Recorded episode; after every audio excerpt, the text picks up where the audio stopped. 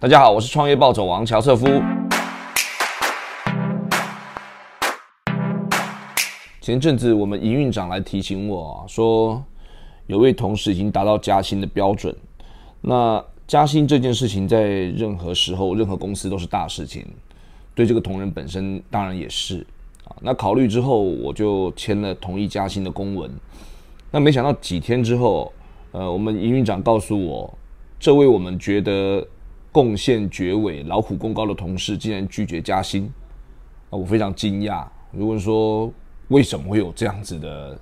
结果啊？那云长告诉我说，我们这个同仁表示，他说如果他是老板，他现在的薪水跟他的产值来做比较，已经很高了。那其实我创业这么久，当老板这么久，可能从以前到现在看过的。员工可能也不下千人，这是我第一次听到有人拒绝加薪，然后呢，他是以他觉得他的产值啊跟他的薪水来比，薪水已经很高这种理由的。嗯，这件事情给我很大的回响啊，我自己在思考，嗯。就我们身为创业者哈，从来都没有人会给我们所谓的薪水啊，那一直都是我们自己想办法去无中生有嘛，然后找到客户，找到产品，想办法把东西卖给客户拿到钱。那比较正常的流程应该是说，我一个人自己先做，做到我一个人忙不过来了，你要找帮忙的人来帮忙嘛。那呃，找人家来帮你的忙，总不能让人家白帮忙，对不对？所以你要从整件事情的这个呃获利里面拿一部分来去请所谓的员工。那随着你做的事情越来越大，你要找更多的人来帮忙，更能干的人来帮忙。那更能干的人，他跟你讲，他就是要更多的钱啊。那这个都很合理。可是当这件事情久了以后，哈，就会落入一个。忘记创业第一天那个情况的感觉。我记得我当时呃做的第一个公司，呃，现在回想是非常的 天真啦。但是我跟我的第一个同事讲的，呃，跟第一个工作伙伴讲那些话，其实也非常的天真。现在回想起来，很多当时的目的，很多当时的计划并没有完成。那我却跟他讲的天花乱坠的。当时他是一个很优秀的人，哈，在业务的呃这个能力上面呢，非常的有天分。那两个人是一起来做一件事情的感觉，而不是什么老板伙计的感觉。我觉得就是这样子的气氛啊，才是一个创业团队或是新创公司它应该要有的样子吧。新创公司哈，很多呃。很多新创公司，它未必能够提供市场上最好的薪水，呃，未必能够提供嗯最多的股票，但是我觉得新创公司，它最能激励人心的是，如果这个老板是知道自己在做的事情是新创的时候，那他应该是念之在之的，一直在提醒自己。就是这是一个需要不断进步的公司，而且是要用常规十倍、百倍的速度在进步，那这样子才符合一个新创公司的定义。嗯，回过头来看啊，呃，当时我们的那个同事，他虽然啊，他是说的是啊，他觉得以他目前的产值，呃，他的薪水已经很高了，但是他也说他想要的远远不是现在这个薪水。我觉得这就是一个创业伙伴、创业公司，呃，应该要的样貌。我如果能够跟这个公司，呃，一起建立一些愿景，然后一起设立一些目标，然后一起把这些事情啊，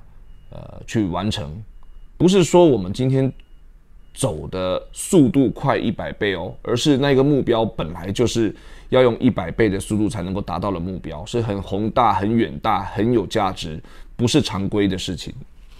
我觉得这种事情，他来做新创才会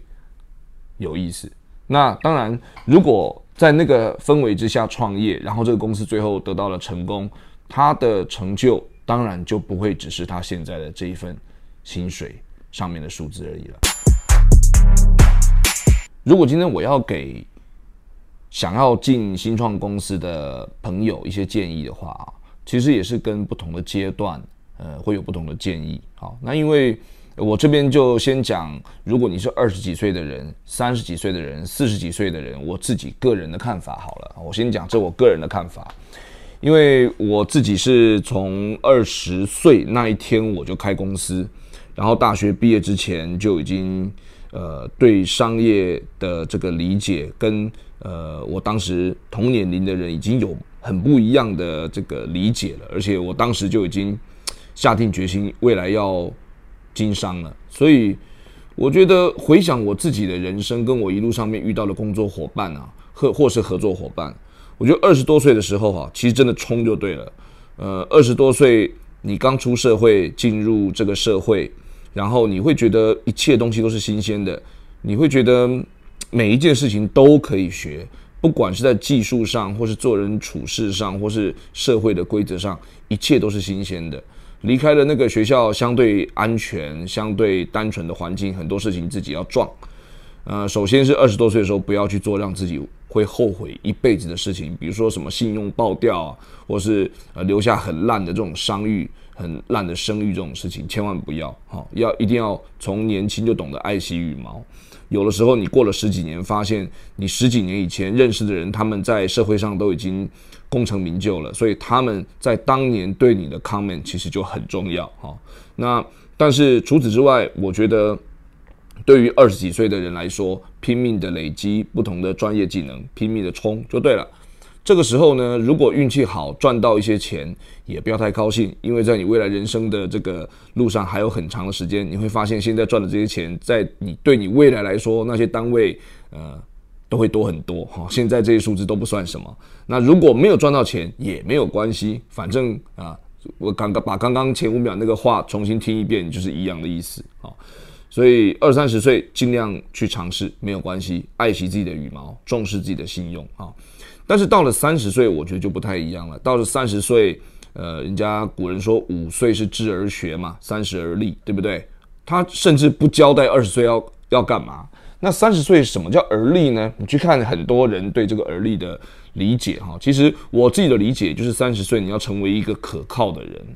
呃，不管是你的工作伙伴、你的股东啊、你的这个同事交付你的工作、你的任务，你要让人家有一种你可以很棒的、很完美的、很安心的把这件事情执行好这样子的这个呃能力。那当然在这个前提之下。哦，你要成为一个可靠的人，有信用的人，好，那你就必须也要有呃，当时这个二十多岁一直累积到现在的这些专业技能，你才能把事情给做好嘛。好，所以到了三十到四十岁，简单来说，我觉得就是要成为一个可靠的人，哈，任务能够完美的来执行，哈，不管什么任务。但是四十岁，好，我觉得就是另外一个层次了。可能说四十岁是。不惑之年嘛，因为如果你真的很努力在活着的话，前面的这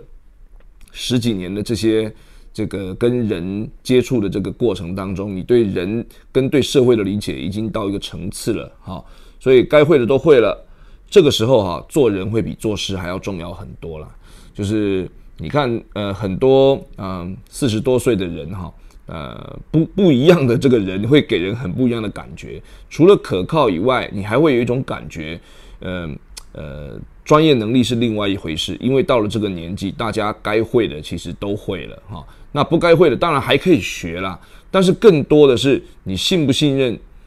跟着这个人，他可以把事情都协调好，他会很无私的，然后很瞻前顾后的帮你把每一件事情都。安顿好，然后呃，他能够去争取到，不管是对自己、对整个组织最好的一个结果。我觉得到了四十岁的呃情况又不不太一样，所以根据你每一个年龄或是每一个阶段的不一样啊，进入到一个新创公司，那你要理解新创公司的本质，它就是不断的要快速创新，